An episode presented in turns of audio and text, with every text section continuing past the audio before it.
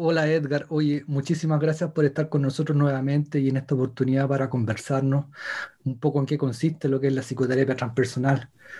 Así que como para que entremos rápidamente eh, en materia, ¿podrías comentarnos cómo, cómo surge esta, esta psicoterapia, este espacio terapéutico? Claro que sí, Eduardo. Buenas tardes y muchísimas gracias por invitarme nuevamente. Y en cuanto a cómo surge este tipo de, de terapia, este espacio de psicología, pues algunos le atribuyen los primeros orígenes, los antiguos, y ya rascándole, incluso hasta William James, ¿no? Eh, y evidentemente Jung al hablar de un inconsciente colectivo. Pero ya formalmente hablando, y el término transpersonal lo acuña Abraham Maslow a finales de los 60 eh, hay que recordar que Abraham Maslow viene del humanismo, que es otra fuerza de la psicología, y en el, humanismo empata mucho con la parte transpersonal, únicamente que Maslow ya al final de su, de su vida, sobre todo es cuando lo, lo se enfoca en este, en este término, y lo hace para, en un intento de explorar más profundamente el crecimiento humano eh, de manera ahondar más y sobre todo en la parte de descubrir un self, un yo más trascendental. También hay que recordar que Maslow habla de la autorrealización desde el humanismo y esto es un pilar también en la parte transpersonal, en el que hay una búsqueda de un sentido mayor de lo que yo hago, no nada más algo más mecánico o rutinario, sino cuál es el sentido de mi vida como tal, algo de los seres humanos y que muchos nos preguntamos en algún momento de la vida. Entonces podemos decir que Maslow es el que propone esta, esta corriente y de ahí surgieron, bueno, podemos decir también un poco de Víctor Frankl, aunque él también es del humanismo, pero con eh, la terapia existencial, ¿no? La logoterapia, que él busca también encontrarle un sentido tratar de buscar ese sentido mayor. Son, digamos, los primeros esbozos y después de ahí viene ya una larga lista, ¿no? Que se van, pero más o menos así surge a finales de los 60. Oye, perfecto, muchísimas gracias Edgar. Oye, cuéntanos cuáles serían, a tu juicio, los elementos centrales de esta, de esta, de esta forma psicoterapéutica. Pues mira, al ser algo que trasciende a la parte que identificamos como el ego, es muy amplio, sin embargo, hay puntos en donde, puntos de convergencia. Uno de ellos es el potencial humano, en esta búsqueda de un mayor potencial humano. Otro es eh, la trascendencia, como el, nombre transpersonal, más allá de la persona, ¿no? Que lo que yo hago, a lo que yo me dedico, lo que, que mi vida tenga una trascendencia mayor. Y otro punto también es los estados, el término con el que la gente lo puede encontrar y más usado es alterados de conciencia. A mí me gusta decirlo amplificados, porque alterados a mucha gente le suena como de, bueno, pues que este, hay que tomar algo para que se me altere la conciencia, ¿no? Entrar en una, eh, una especie de catarsis o cómo se logra eso, ¿no?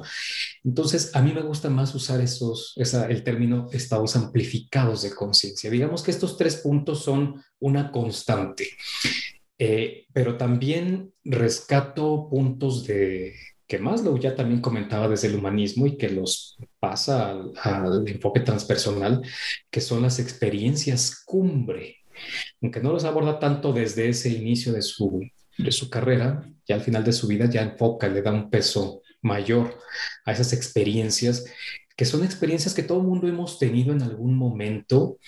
Eh, le llama cumbre porque es como si hubiera un antes y un después para quien lo vive. Un despertar que puede ser espiritual o algo sucede, un viaje, una sesión de psicoterapia de este tipo, por ejemplo, conoce a una persona, conoce un lugar, hace un viaje, etcétera, que le marca la vida y a partir de ahí despierta, incluso gente que ha estado al borde de la muerte, ¿no? Y que puede verse, y hemos escuchado muchos eh, testimonios de me vi flotando o pude tener cierta visión de algún momento de mi vida, de alguna persona, y después de eso cambia su vida. hay un antes y un después.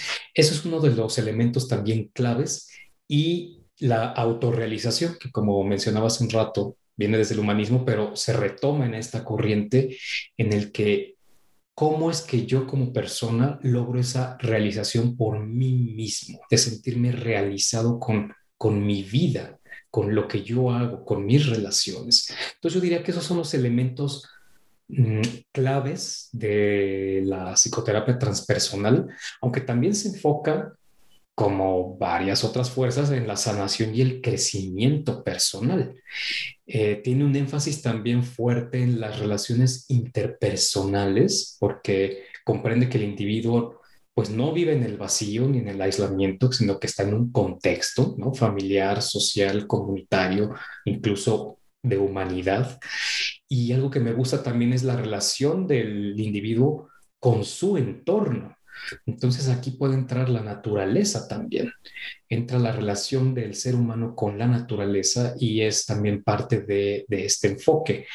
Eh, las experiencias positivas que vive una persona un enfoque fuerte en las virtudes y las fortalezas del ser humano, sobre todo esta parte en el que no es que descarte la patología, porque pues desde ahí empieza a surgir la psicología, ¿no? En sus inicios, eh, y no se trata de dejarla a un lado, sin embargo, la aborda, pero también le da un peso mayor y un peso bastante relevante a la parte positiva, lo bueno del ser humano, que exista la presencia de lo bueno, ¿no? No basta con la ausencia de lo malo para decir que la vida es buena o es feliz desde estas perspectivas, sino que esté la presencia de lo bueno. Esos serían los elementos, a grosso modo, de, esta, de este enfoque. Perfecto, Edgar. De hecho, tiene un, resabio, seguramente resuena en lo que es la psicología positiva también, que de alguna manera está en boga actualmente, porque de hecho es, más reciente desde el punto de vista de, su nacimiento o de su advenimiento, si queremos verlo así, Edgar. Oye, y cuéntanos desde la perspectiva clínica, ¿cuáles son las prácticas que, de alguna manera mejor representan eh, a lo que es la psicoterapia transpersonal? Pues mira, eh, justamente ahorita que mencionas de psicología positiva, ¿no? Que aparece como tal a finales de los noventas y que empata muchísimo. Y tal vez la diferencia, porque, bueno, ahí depende del, enfoque de cada psicoterapeuta, eh, de cuál, desde qué punto lo aborde, pero eh, mientras tenga un sustento empírico, eso es lo más importante, que es lo que, por lo que aboga la psicología positiva. Entonces, mucho de lo transpersonal entra ahí y a lo mejor habrá algunos que no tanto porque hace falta tal vez investigación o un soporte empírico. Pero digamos que dentro de las, las prácticas clínicas más comunes, pues mucho de lo que soporta la psicología positiva, como puede ser la terapia basada en mindfulness, y que ahora también está muy en boga, ¿no? Porque hay que recordar que el mindfulness no es algo reciente, sino es algo, digamos, de hace pocos años aquí en Occidente, pero está basado en filosofía oriental de hace milenios. Entonces, eh, este cuando se inserta en la terapia puede ser considerado transpersonal.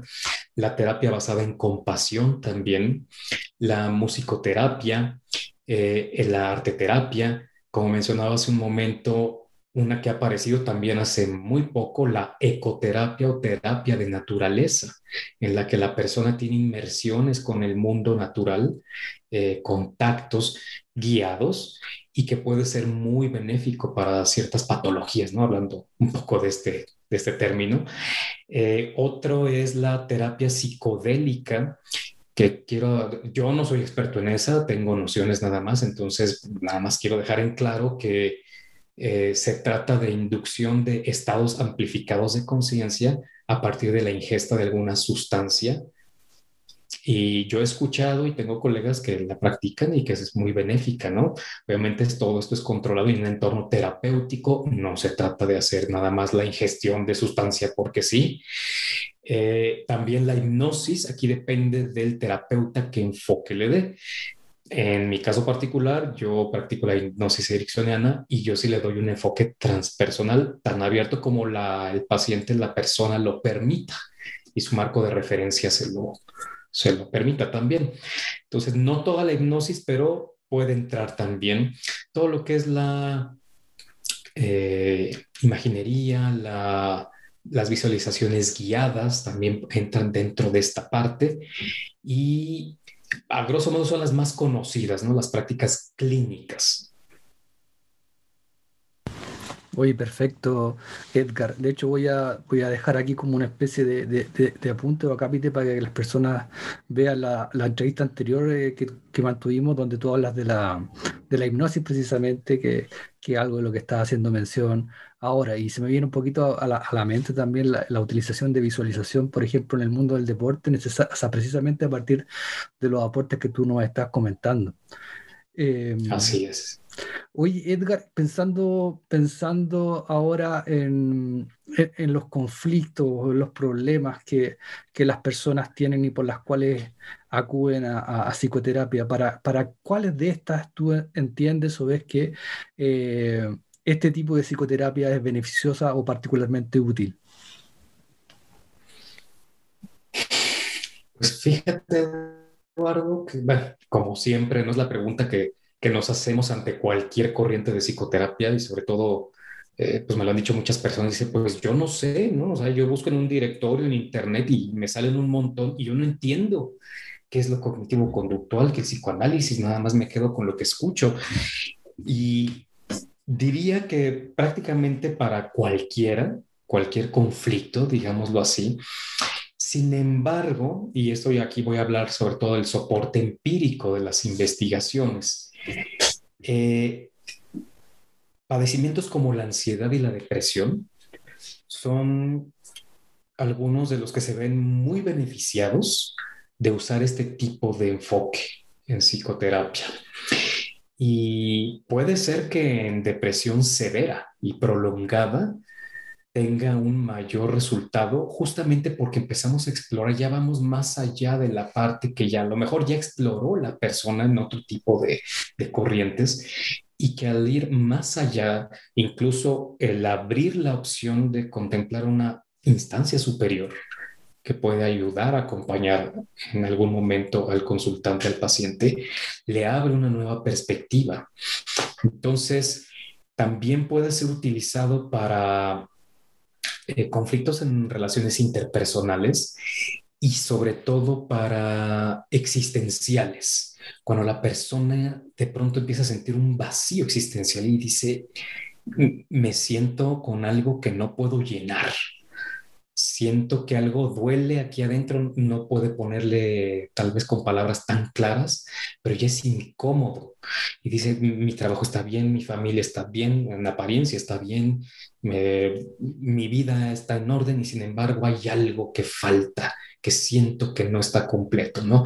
Cuando tenemos este tipo de, de cuestiones de querer encontrarle un sentido mayor a la vida, viene muy bien este tipo de, de, enfoque, al igual que también las fobias y también explorar o personas que a lo mejor no tienen un conflicto como tal, pero desean explorarse a sí mismas de una manera mucho más profunda y trascendental, que va mucho de la mano con el sentido, nada más que a lo mejor en este caso no hay un, un dolor tan grande, un vacío que se sienta, ¿no? sino que simplemente es crecimiento y lo busca o desea desarrollar más su potencial humano.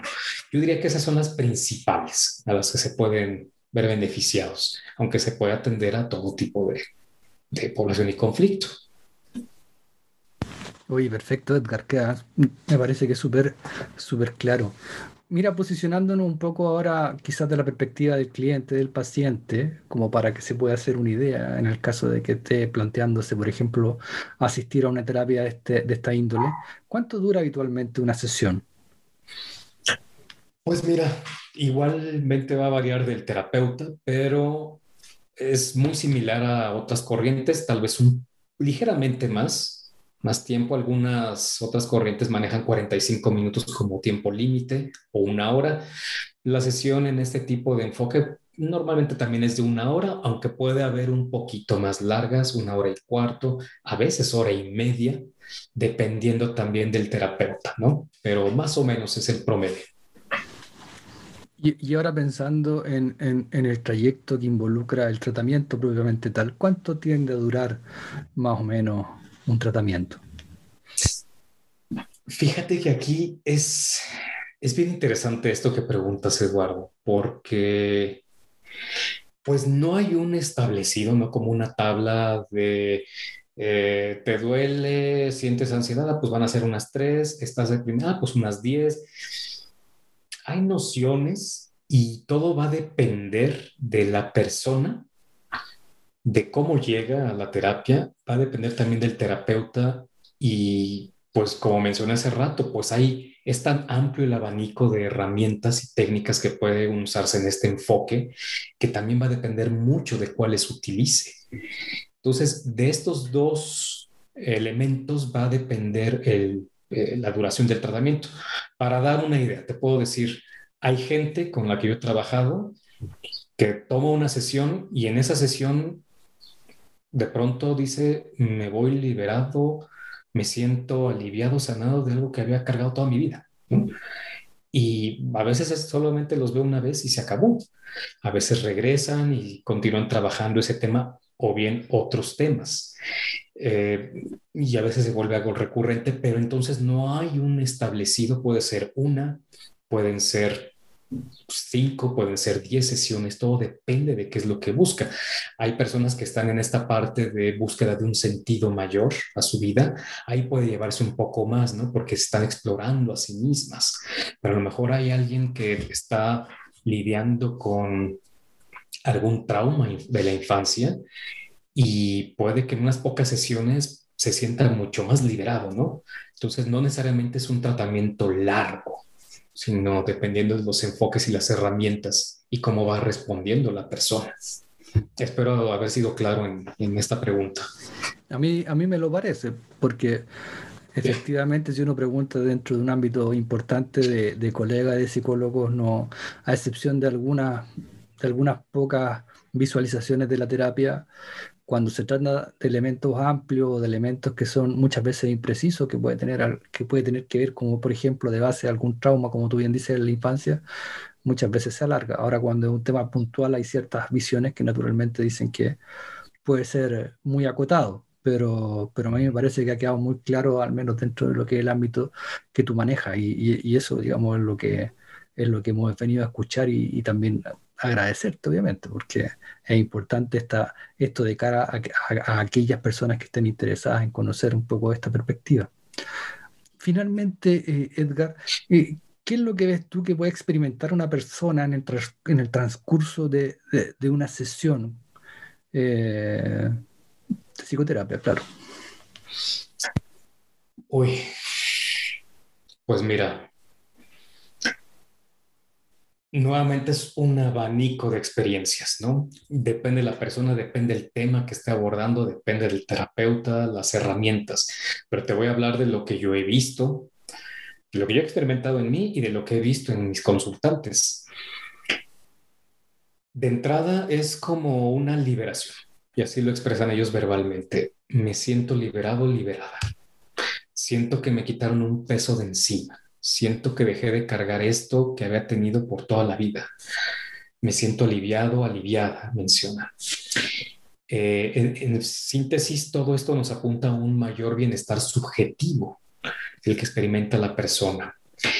Durante las sesiones también pueden experimentar, a veces experimentan, es un cúmulo de emociones, a veces son emociones negativas por todo lo que están trabajando. Sin embargo, hacia conforme va avanzando la sesión y la terapia, esas emociones se empiezan a transformar, las negativas, en emociones positivas. Empieza a aparecer esperanza, por ejemplo. Eh, puede que haya momentos cumbre en alguna sesión, dependiendo, Alguna vez yo recuerdo algún consultante que cuando abrió los ojos me dijo, ¿qué me hiciste? Es que dime qué me hiciste porque yo nunca me había sentido así.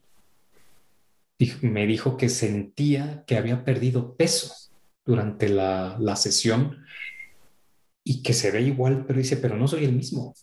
Entonces, todo esto nos apunta a un cambio en este bienestar subjetivo, aún mayor, ¿no? Eh, es algo difícil de expresar con palabras, A veces yo lo veo en muchas personas, brotan lágrimas al inicio de dolor. Y sin embargo conforme va avanzando la sesión y la terapia, reportan, y lo he visto, que esas lágrimas son de felicidad, justamente por una liberación. Entonces yo diría que en general es eso, es ese bienestar subjetivo que se ha amplificado o que han conocido una parte de ellos que desconocían y ves las caras de asombro incluso, de decir, wow, no sé qué pasó, pero yo quiero seguir investigando esto, quiero seguir explorándome, ¿no? O conocer esta parte mía que yo no sabía que tenía. Entonces yo diría que eso es lo que una persona promedio experimenta, al menos mayor bienestar subjetivo. Oye, Edgar, muchísimas gracias nuevamente por haber aceptado esta segunda conversación. Quizá en un momento, quizás tengamos alguna otra instancia nuevamente. Eh, me parece que ha sido súper aclaratorio lo que, lo que nos estás comentando y nada más que agradecerte y un abrazo a la distancia. Quizás nos vemos nuevamente. Claro que sí, muchísimas gracias a ti nuevamente, Eduardo, y sí, a la orden, quedamos aquí en contacto y abrazo a la distancia, también desde acá de México. Chao, hasta luego.